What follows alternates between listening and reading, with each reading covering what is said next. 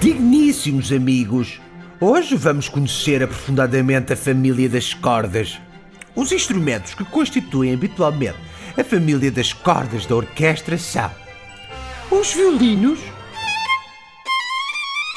violetas, violoncelos e contrabaixos.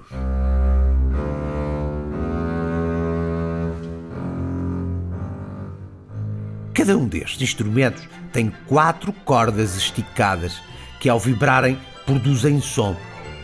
Por isso, também se podem classificar como cordofones. A forma mais comum de pôr as cordas destes instrumentos em vibração é friccionando-as com um arco. Por isso, estes instrumentos são também classificados como instrumentos de corda friccionada.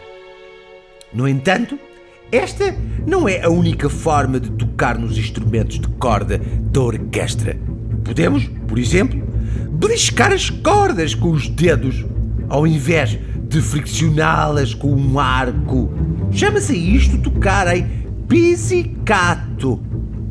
Pá, os instrumentos de corda na orquestra organizam-se da esquerda para a direita, do mais pequenino para o maior.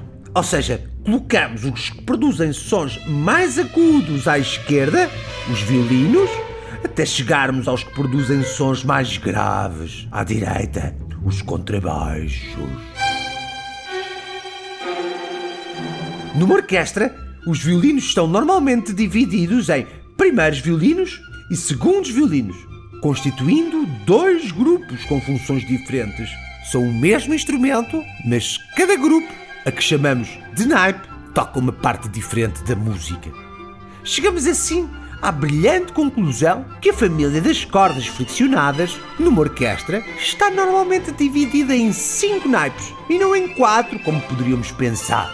Primeiros violinos e segundos violinos, violetas, violoncelos e contrabaixo. Que bonito é o som das cordas em tutti!